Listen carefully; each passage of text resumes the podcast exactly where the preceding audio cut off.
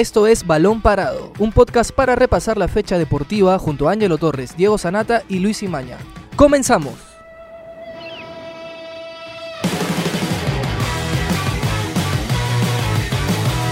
Hola amigos, bienvenidos a una nueva edición de Balón Parado. Mi nombre es Luis Imaña. Yo soy Diego Sanata. Y yo soy Ángelo Torres y hoy vamos a hablar sobre lo mejor de la segunda fecha de la Liga 1, que tiene ahora tres líderes en el torneo. Ajá. Y también sobre el top de la fecha, ¿no? Lo mejor en, un, en una jornada donde Alianza Lima consigue un empate agónico, donde la U gana y tiene su segundo triunfo consecutivo y Cristal sufre para sumar sus primeros tres puntos en el campeonato. Así que vamos a dar detalle de todo lo que ha pasado en la jornada, pero primero vamos a ir con el top de la fecha, ¿no? Dale. Así es, el top de la fecha. La primera categoría es la figura y el elegido es Otoniel Arce. El delantero de Melgar volvió a marcar para el equipo dominó y esa vez en la altura de Juliaca y fue uno de los artífices para llevarse un triunfazo del equipo arequipeño que ganó en Bolivia en la altura y ahora ganó en Juliaca en la altura y están haciendo bien las cosas bajo el mando de Bustos. ¿ah? Así es. Ahora, la segunda categoría es el golazo y el elegido es Cristian Ortiz. Sí, una gran definición ¿no? de zurda de Titi Ortiz después de un pase de Emanuel Herrera que volvió a tener un buen nivel, también metió un gol, ¿no? Y este, sobre todo por la concepción de la jugada y la definición que es muy buena el arquero, creo que no. La era, picadita. impos- era imposible adivinar que iba a hacer eso, Titi. Así es. Ahora, la tercera categoría es el blooper y la situación elegida es el gol fallado de Diego Guastavino. Hasta ahora se debe seguir lamentando Guastavino de esa acción porque pudo ser el 2-0 que liquidaba prácticamente ya el partido ante Alianza Lima. Noroña recupera la pelota, se dirige hacia el área, se la regala ya a Guastavino para que en el área chica y con Rivadeneira prácticamente vencido anote, pero abrió mucho el pie y la pelota salió desviada, ¿no? Una mala ejecución. La cuarta categoría es la polémica y la situación elegida es el penal a Luis Urruti. Así es, cuando la U estaba complicado con el resultado, eh, ocurre esta falta dentro del área que para muchos es polémica porque no se ve un contacto por lo menos Tan claro, directo, más ¿no? parece que se tropezara o algo así, pero finalmente lo cobran y, y termina siendo gol para Universitario que termina ganándole 2 a 0, 2 a 1 2 a a 1. por Huancayo. Y finalmente la quinta categoría es el personaje y el elegido es Manuel Barreto. Bueno, el técnico ha sido elegido en esa edición de, Balón Parado más que nada por la repercusión que ha tenido la derrota de Sporting Cristal en Ecuador, 4-0 contra Barcelona. Los hinchas celestes el último domingo acudieron a Alberto Gallardo pidiendo su renuncia, eh, coreando Barreto ya se va, eh, y invitándolo a que dé un paso al costado porque no están de acuerdo con su manejo en el club. Ahora, a esto Barreto respondió diciendo de que a él no le sorprende el odio, que no le, no le presta mucha atención, tampoco lo que sí le sorprende son los actos de generosidad, y muy por el contrario dijo que se siente seguro de sí mismo y de su capacidad, que toca levantar cabeza en un momento difícil para el club, y un mensaje que no sé que también le caiga a la hinchada, pero de momento Barreto sigue siendo el técnico de Cristal. Y yo no creo que se mueva tampoco, ¿eh? por lo menos Al durante parecer. un tiempo. ¿eh? Sí, Le han renovado dos años, así que no sé. firmó veo- por dos años. Veo sí. complicado que, que se mueva por lo menos en un futuro muy cercano. Pero si Cristal sigue así, yo creo que se va a armar un gran problema y, y ahí la directiva va a tener que reconsiderar si se si permanece en Cristal o no. Si a Hay que- Cristal lo golean este jueves con Claro. Barcelona, y ahí no sé qué tan... ¿Qué ta- pero qué tan ¿Qué probable tanto lo es que- mantengan? ¿Qué tan probable es que se, re- que se remonte un partido que está 4-0? No, yo creo que remontar los hinchas celestes ya tienen en la cabeza de que no van a pasar. Con lo que se ha visto es bien difícil. Ajá, pero lo que sí están buscando es una reacción globalizada, no solo de los jugadores, sino del comando técnico también, de que no haga experimentos, ¿no? Y por lo menos de que este jueves el equipo se lave la cara ante el rival que ha desnudado todas sus falencias. ¿Considera que improvisó en algunas líneas? Sí, contra Ecuador sí. Bueno, en Ecuador, mejor dicho. Ponerlo a Tábara de 6, a Cazulo por la derecha cuando ya no puede hacer ese recorrido. Línea de 5 que nunca había usado Barreto con Cristal, lo utilizó en un partido de Copa. No sé, son decisiones que llaman la atención, ¿no? Por, sobre todo por el rival. Yo creo que tranquilamente línea de 5 la puedo utilizar o probar acá en el torneo local de local o en una plaza complicada, ¿no? Pero acá, no en Copa Libertadores. Sí, así que bueno, vamos a ir con el primer tema que es Alianza Lima, ¿no? ¿Qué pasa con Alianza Lima que estuvo muy cerca de irse sin ningún puntos, ¿ah? punto de Trujillo? Porque en muchos pasajes del partido Manucci dominó, tuvo las opciones más claras Y el fallar esas ocasiones, como la de Guastavino, termina en un empate que, que este Un empate amargo igual. un empate amargo pero que, que igual es el primer punto que logra en el torneo y que lo salva Federico Rodríguez que falló algunas ocasiones también en el partido alguna guiar Sí. por ahí este pero que le deja como, como conclusión general el partido de- del equipo de Bengochea que cambió de sistema hasta en dos oportunidades en pleno partido Sí, bueno, hay que pensar que van dos fechas. Alianza Lima no solo tiene un debe en el resultado, ya que hasta ahora no ha ganado, sino también el juego. Muchas personas a veces piensan que el tener jugadores de nombre, de renombre, eh, invita a tener un, un buen equipo, pero no necesariamente es así. Años atrás también se ha visto con el Real Madrid, obviamente apartando las diferencias, y ahora se ve con Alianza Lima, donde uno piensa que con las nuevas contrataciones, como en el caso de Deza, Gómez, Bayón, Ascuez, abajo Quijada, el venezolano, uno va a tener un equipo de ensueño, pero es no, no se ha visto eso, eh, se ha visto para mí un equipo separado, un, un equipo un poco partido, no se ve esa, esa cohesión, esa, ese juego colectivo que uno esperaba con esas incorporaciones, hasta ahora no están en debe y con este empate lo, lo único que han hecho es recatar un punto, un punto que pro- pro- eh, se definirá más adelante en la apertura si valió la pena, si fue importante o no, pero Penguechá yo creo que está, está un poco confundido. Está, como tú dices, este Ángelo cambiando alineaciones como dos, tres veces en el partido. Empezó con línea de tres, empezó con Quijada, Beltrán y, y Fuentes y Fuentes. De ahí eh, sacó a Beltrán, eh, pasaron a línea cuatro. 4. Claro, este, Cluivert Aguilar y Rosell pasaron a ser laterales.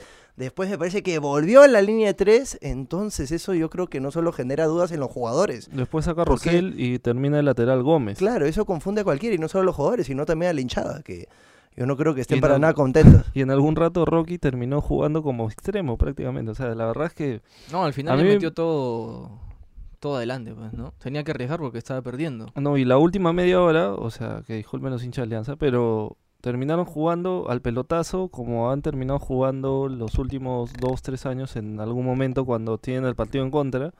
Este, porque parece que, o sea, esa idea de Bengoechea, por último, va a ser muy difícil de sacarla todavía. O sea, se complican y no se encuentra en un escenario adverso como el 1-0 en contra. No se encontraba, no se, yo creo que fue el momento en donde menos este, posesión tuvo Alianza, donde menos este, intentaron jugar y más, se, más se, se iba al pelotazo. O sea, Ahora, yo te ¿dónde está la idea de digo, juego? el Alianza con un mejor segundo tiempo que primero y todo a partir del cambio de Aguiar. Creo que Bengochea se dio cuenta esta vez a tiempo que su planteamiento no funciona. Yo no sé por cuánto cuántas fechas más él va a seguir intentando probando con la línea de tres porque queda claro de que Alianza es muy previs- previsible también porque ya sabes que se va a ir por las bandas con Deza, con Arrué o con Gómez y van a buscar el centro. O sea, es muy evidente lo que propone Alianza desde el inicio del partido y creo que con el cambio de Aguiar, de Aguiar, perdón, le dio más juego al medio campo, tuvo más la pelota, al final Alianza termina teniendo mayor posesión y da más pases efectivos que Manucci, eh, pero igual desordenados. O sea, eso es lo que todavía me llama la atención de que Alianza ofensivamente tiene buenos jugadores, pero un colectivo no tan bueno como debería. El gol llega de una pared entre Aguiar y Federico Rodríguez, justamente dos cambios del técnico Bengoechea, pero sobre los 90, o sea, después de, de sufrir cuántos, cuántos minutos, después de no, no realizar un buen partido en general. Y, a ver, yo creo que Bengochea tiene que replantear bien su formación inicial, porque no siempre va a ser así los partidos, ¿no? Y creo que regala mucho, regala mucho jugando así. No, yo creo que la línea de tres, sobre todo en, en el torneo peruano, con equipos peruanos que normalmente muy pocas veces han aplicado ese sistema. O sea, dime dos equipos peruanos que hayan jugado con línea de tres en los últimos cinco años. No. Es bien raro. Yo como hace unos programas, yo, te, yo antes del partido de Cristal, creo, con Barcelona, mencioné que la última vez que yo vi a Cristal, nada más, por ejemplo, con línea de... Ah, bueno, de 3 no era de 5, atrás, con. Ahmed, en Copa Libertadores. Pero de ahí, como tú me dices, de línea de 3, no sé, es casi contado con los dedos de las manos y no se me, no se me ocurre uno ahorita, por ejemplo. Jugar con línea de 3 requiere Mucho demasiado, demasiada Mm. resistencia, demasiado despliegue físico. Eso es algo que los equipos peruanos hasta ahora no pueden hacer. Tú no puedes poner a tres defensas. Si hasta ahora no, no, no se ha visto que funcione esa línea con Alianza Universidad y Manucci, ¿Cómo esperas que funcione eso contra Nacional, contra Racing o hasta contra Estudiantes de Mérida? Es bien difícil para un equipo peruano poder hacer eso. Me parece que en la Premier League con las justas lo, lo logran lo logran hacer. Sí, igual, o sea, si tú te das cuenta, en realidad los equipos top en la mayoría de ligas, ninguno juega con línea de 3. Es un sistema muy, muy complejo de, Muy riesgoso. de- De ejecutar. de ejecutar. Y ahora sobre todo es riesgoso porque normalmente los equipos ahora juegan o 4-5-1, 4-3-3. Y eso significa que expone las bandas donde Alianza tiene este laterales volantes que piensan más en el ataque que en la defensa. Claro, no son Entonces, carrileros eh, tal cual, ¿no? El único es Clivel Aguilar. Que me parece que hizo un buen partido ayer. ¿ah? Es Sí. uno de los, de los que se salva. Pero Pero, de ahí los demás son más volantes. Mora, Alexis Gómez son más volantes ofensivos que defensivos. O sea, son eh, decisiones. Yo creo que está pro- probando, no sé cuántas fechas más le dará. Pero sí considero que más adelante va a cambiar y va a volver a la línea de cuatro. yo lo, no, yo- no debería probar, ya debería usar el esquema que va a aplicar en la Copa Libertadores. Porque te imaginas que sigue usando línea 3. De ahí se da cuenta que no es el, el sistema que funciona. Y a pocos encuentros para disputar el primer partido contra, contra Nacional, recién va a poner a, a aplicar ese esquema, ya no, no vas a tener tiempo. A los jugadores yo creo que los mareas. Sí, porque a ver, tienes menos de un mes para tu debut en. Copa Libertadores y después de eso juegas el clásico ese fin de semana. Este y fuera eso, yo en el primer tiempo, la verdad es que acaba el primer tiempo y veía a, Alianza incómodo, a los jugadores incómodos con el planteamiento. No sé si les dejó a ustedes esa sensación o no, pero incómodos porque no funcionaba, porque era un poco desordenado, porque los mejores momentos de Alianza son cuando, las, cuando la tiene Gómez, cuando la tiene Deza, que son jugadores equilibrantes, rápidos, que patean al arco, un tiro al palo de Gómez. Y ya se sabía cómo neutralizarlos. Eh, Ese es un tema, ¿no? Y el otro es que si- siento que igual sigue siendo desbalanceado Alianza, ¿no? Porque, o sea, tus jugadores, la mayoría son de ataque y el único de marca ahora- neto seguía siendo Bayón. Sí, y en el medio campo también no es que tengamos la mejor versión de Bayón o Ascuez también, ¿ah? Yo no, Ajá. contra Manucci yo no los vi a los dos. O sea, Manucci en el primer tiempo se dio un baile en el medio campo, al tener mayor población en esa zona, ¿no? Y a ver, Ascuez, yo no lo. Del Orlando City, las últimas veces que lo vi ha bajado mucho. O sea, Bayón y Ascuez todavía no lo siento por la pareja de volantes de primera línea de Alianza hoy en día. ¿no? Es que si, Titulares. si tienes a Ascuez que es para yendo arriba, al medio solo está Bayón. Entonces es imposible que un solo jugador pueda contener a tres, a tres rivales. Por eso y, tú y la- Ascuez no destaca en la marca. Y en cuanto a velocidad, yo también lo he visto lento a comparación de, no sus, su de, principal su- virtud. de sí. sus mejores años. Ajá. y- Arriba también ha tenido problemas. A la hora de los centros, eh, Manucci ganaba todas. Casi todas ganaba. Sí, que termina también eh, en el gol, ¿no? de- O sea, el, gol, bueno, autogol, Fuentes ¿no? también. Sí. Sí, autogol, porque Bueno, cabecea uno se Ramírez. lo dio a Ramírez, pero es evidente que fue un autogol porque la pelota no, sí, la iba pelota- largo. la ¿no? pelota iba afuera. Sí. La pelota iba afuera y, y muy rápido el gol, ¿no? También, o sea, es- empieza el segundo tiempo justo cuando nomás. replantea Bengochea, tratando de buscar otra idea y recibe ese golpe que al final termina empujando a que Alianza, como le decía, yo vi que jugó mucho al pelotazo al final del segundo tiempo sobre todo. Y Este, Y se supone que con los jugadores que has contratado no es para que estés terminando el partido jugando al pelotazo. Ahora, para mí un punto positivo de Alianza ha sido la aparición de Rivadeneira. Yo creo que es un Buen arquero, arquero. que ya lo tienen que usar más. Para mí tiene que ser titular. van a rotar, ¿no? Sí, si lo Sí, quieres meter a. Butrón, yo Todo creo que parece. Butrón debería ser ya en los partidos trascendentales, para que también no lo tengas que sobreexigir físicamente, porque obviamente a los 42 años el cuerpo no te rinde igual que a los 32 o a los 30. Sí, pero bueno, la actuación de Rivadeneira ayer, eh, en el gol no lo doy responsabilidad No, porque ese- ese rebote lo agarra Ramírez feo cualquiera. La pelota se iba No, afuera y quién se iba a imaginar, ¿no? Que la- le iba a chocar a Fuentes y se iba a terminar dentro del arco. Pero ahí tuvo buenas intervenciones y también la fortuna que debe tener todo arquero, ¿no? Porque tuvo creo que dos tiros al palo que lo ayudaron. eh, pero en general fue un buen debut del portero. El de Fuentes al final, ¿no? La última jugada, el último Sí. tiro. Ajá, en el descuento que se va cerquita. Sí. Pero tuvo, tuvo esa suerte que también es necesaria en los arqueros, ¿no? Porque en el fútbol necesitas también un poco de suerte. Sí, es verdad. Pero al final Alianza rescata un punto que creo que igual No era lo que se ayuda- esperaba igual. ¿Ah? De que No, en el arranque, claro. en la previa de la Liga 1, quien todos pensaban de que Alianza tranquilamente se iba a pasear acá. Y O ahora mira. Porque tenía seis puntos ahorita, ¿no? Y tiene uno. Por lo menos, si tiene solamente uno y dejando no la imagen que muchos esperaban, sobre todo teniendo en cuenta ya que la Copa está acá a, a unos días. Ahorita está en el puesto 17. Sí. Está en los últimos puestos de la, del torneo apertura. Yo creo que nadie se esperaba antes de empezar el, la Liga 1 de que Alianza, a pesar de que solo han pasado este, dos fechas, se encuentre en esa posición. Y Quijada es un, Quijada es un buen defensa también. ¿no? Quijada sí, Quijada para mí ha sido un- una- buena defensa. incorporación, sólido, sobrio.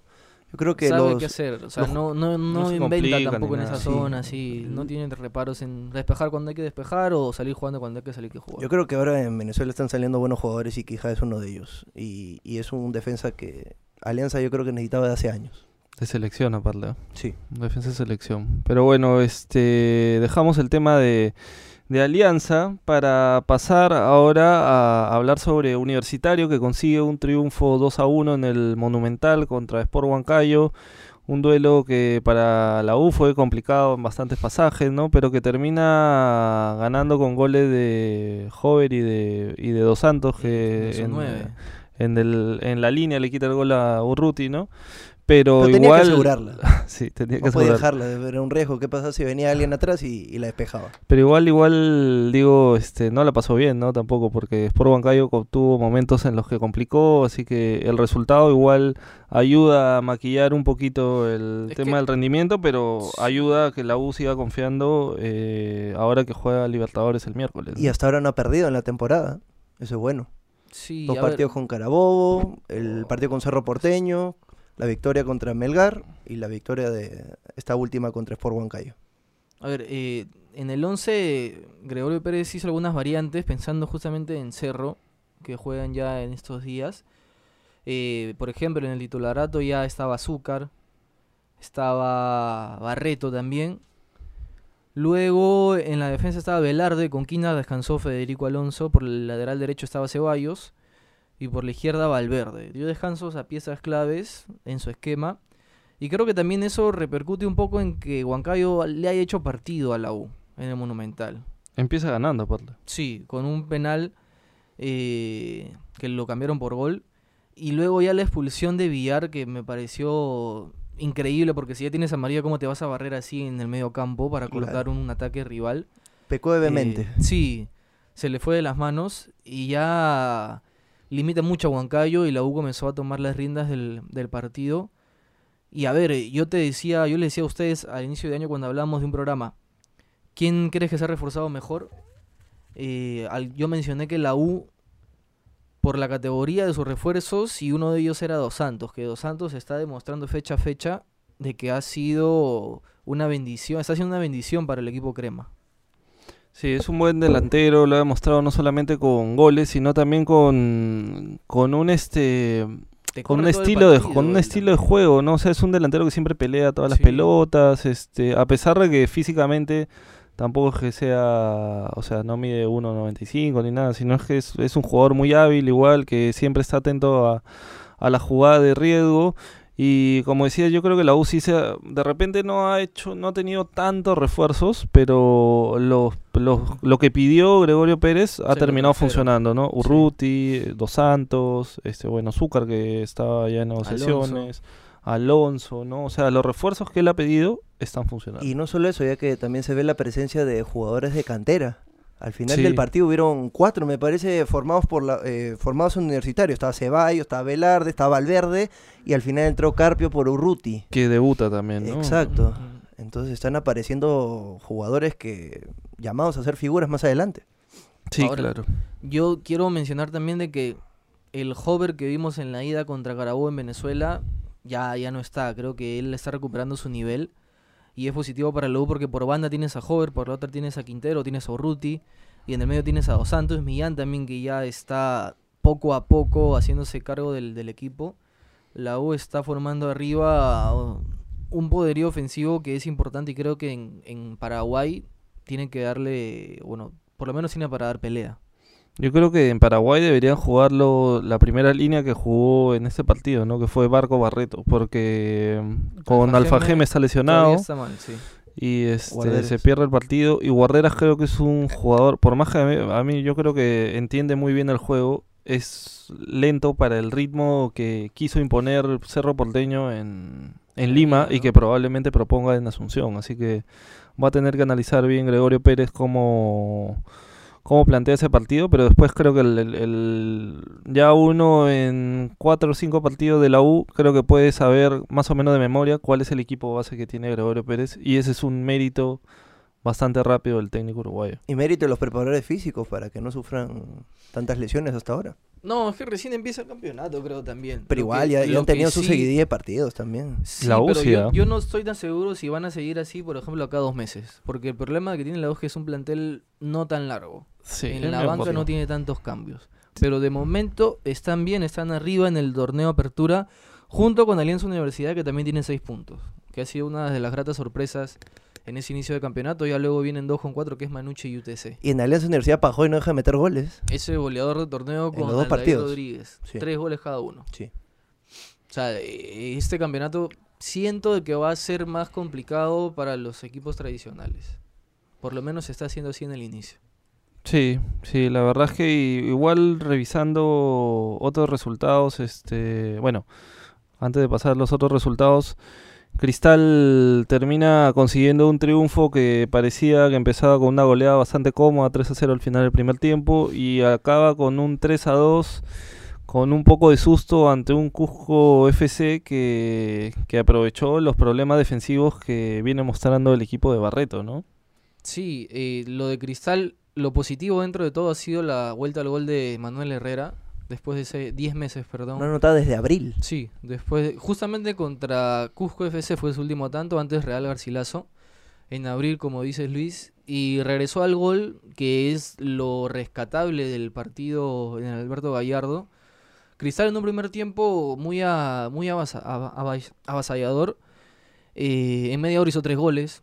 Hizo con Sandoval, con Tití con Herrera. Pero en el segundo tiempo creo que es normal que hayan quitado el pie del acelerador.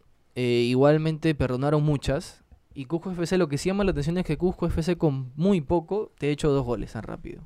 Porque el primero de Carando es de un pase largo de Céspedes y el segundo es de un tiro libre. Que fue ahí nomás acabando el partido. Yo no me imagino si hubiera... Si quedaban tres minutos más por jugar, el- la victoria estaba corría peligro. O sea, eso es lo que no, no le gustó más todavía a los hinchas, de que ganando 3 a 0, termines el partido 3-2 Porque y pidiendo la hora. Fueron pifiados al final. No, se entiende el malestar. eh, los hinchas desde la previa, afuera del estadio, adentro mismo, estaban molestos con varios jugadores, no con todos, pero con la mayoría. Y principalmente con Barreto, ¿no? Por lo ocurrido en Ecuador. Eh, están... eh, vamos a ver cómo, cuál es la respuesta el jueves, pero todavía la situación es un poco complicada. Y en la relación jugador-equipo, hinchada. Ahora, eh, en este partido el arquero no fue Álvarez, fue Solís. Y Sí. me parece que Solís dejó buenas impresiones. Algunos este, hacen pensar que por parte de la fanaticada que preferían que Solís sea el que tape en vez de Patricio Álvarez. Hace tiempo venía ganándose él ya una titularidad. Y, pero igual es tarde, porque diera la sensación de que Barreto lo pone por quizás tratando de maquillar un poco ¿no? lo que pasó en Ecuador, diciendo ya me he dado cuenta de que he fallado en esto. Y vuelvo Cazulo de nuevo de 6. Solís tiene una oportunidad. Herrera titular. O sea, son decisiones que s- la hinchada siente de que eh, las ha tomado por obligación y no por convencimiento, ¿no? Que es un poco el cuestionamiento que tiene. Claro, sí, así que yo creo que Cristal igual ya pasando ese partido y ahora pensando en el, en el Barcelona de Ecuador, tiene que sobre todo pensar, yo creo que remontar un 4-0 va a ser muy complicado, pero sí tiene que ponerse como objetivo principal ganar el partido para limpiar un poco la imagen internacional, dejar una mejor sensación y también que el hincha se quede un poco más conforme con lo que está mostrando hasta ahora, ¿no? Porque mm, igual a ver, van pocas jornadas. Yo creo que, que igual en general, hasta dentro de un mes o un poco más, no creo que se saque a ningún técnico. Por lo menos eso es lo que yo creo, ¿no? Aunque siempre pasan bastantes sorpresas. Tenemos 20 equipos ahora. Pero, ah. pero yo creo que sería apresurado tomar una decisión radical con Barreto. eh, sobre todo porque, a ver, fuera del partido de las semifinales de, del campeonato Alianza. contra Alianza, yo creo que el final del clausura, Cristal hizo un buen cierre de torneo con, con Barreto, por ahí perdió algunos puntos, pero creo que la idea de juego, este, apuesta por las canteras, es un técnico que se ha acomodado y que conoce la idiosincrasia del club y que obviamente, es, a ver, para un técnico siempre va a tener crisis, ¿no? Y esta es una de las que está pasando Creo que Barreto. lo, lo que le juega en contra a Barreto es su poca experiencia. Porque pasó a Sí. Cristal sin haber tenido, sin haber dirigido a otro equipo de primera antes. O sea, Sí. eso es lo que el público también, o bueno, los hinchas, le sacan en cara, ¿no? De que Cristal, un equipo que es el más campeón de la, de la última década, eh, le haya dado el puesto de entrenador a un técnico sin experiencia. Un técnico que la hizo bien en reserva, pero que en el primer equipo actualmente no le va bien. Lo que sí me sorprende es que tú traigas a, a- a colación lo del año pasado, porque es verdad que él empezó bien. O sea, empezó sin perder creo que 6, 7 partidos, Sí. encadenó buena racha, llegó a las semifinales con un equipo que él no armó. Claro. Que en ese momento se le reconoció, ¿no? De que eh, esté dando resultados con un equipo que él no había armado. Y ahora que ha tenido tiempo de preparación, ha tenido pretemporada, ha tenido implicancia en los fichajes, no sé si en todos, pero en algunos sí. Eh, Pero se- ¿cuántos jugadores ha fichado Cristal? Cuatro. Pero esto no es de ahora. El año pasado también ficharon cuatro. Con Salas también vinieron cuatro. O sea, es una ya. Es una costumbre, política. Sí, es una política que tiene Cristal de no gastar tanto, sino mantener la base de jugadores. Y ahora este año, no sé, parece que está experimentando, no tiene buena relación con los jugadores. Es algo de que vamos a ver cuál, cómo va a seguir desarrollándose y creo que va a depender mucho del partido del jueves, ¿no? Porque si empatas o pierdes, la situación puede descontrolarse, que esperemos no, pero puede empeorar. Y si ganas, hay que ver cómo ganas, pues, ¿no? Sí, sí, la verdad es que todo eso está en juego para Cristal. Y solamente para ir cerrando ya el programa, algunos otros resultados. Ayacucho Fútbol Club le ganó 2 a 1 a Boys, Atlético Grau empató 1 a 1 con Vallejo. Binacional pierde 2 a, 2 a 4 con Melgar, que fue uno de, las, de los partidos destacados, ¿no? Melgar tiene 6 puntos ya en el torneo. Cienciano No, que golea... Tiene, tiene tres. ¿Tiene Melgar tres? perdió con, con sí, la U. Sí. perdió de local. Este, sí, disculpa. Este, Cienciano que golea 4-0 a la San Martín en su primer partido en Cusco después de que regresó de primera. Ganaron después de cinco años, si no me equivoco, en primera. Alianza Universidad eh, venció 1-0 a Carlos Stein, Yacuabamba 3-1 a Cantolao y Municipal y Ca- eh, UTC de Cajamarca cerraron la jornada empatando 0-0. Así que seguro nos reencontramos el miércoles para analizar qué va a pasar con la U, qué va a pasar con Cristal en una semana que es clave para ambos equipos, ¿no? Así que mi nombre es Ángelo Torres. Yo soy Diego Sanata. Yo soy Luis Imañez, nos vemos en la próxima edición. Hasta aquí llegó Balón Parado, un podcast de la República. Escucha un nuevo episodio todos los lunes, miércoles y viernes. Para más información, visita larepublica.pe slash podcast. También estamos en Spotify, Evox, Google Podcast y Apple Podcast. Suscríbete para no perderte ningún episodio. Sigue escuchando La República Podcast.